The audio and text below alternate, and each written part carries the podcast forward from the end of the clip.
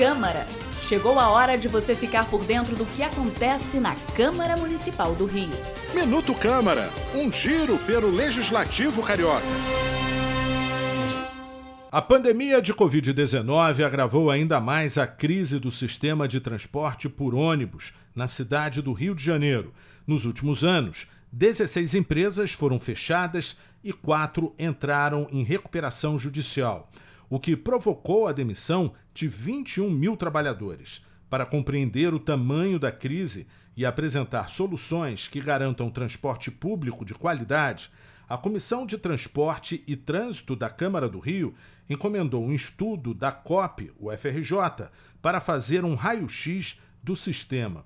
Os pesquisadores terão até 180 dias para apresentar à comissão uma análise sobre a política tarifária e o equilíbrio econômico financeiro dos contratos, bem como alternativas para resolver o problema. Eu sou Sérgio Costa e este foi o Minuto Câmara. Minuto Câmara, um giro pelo Legislativo Carioca.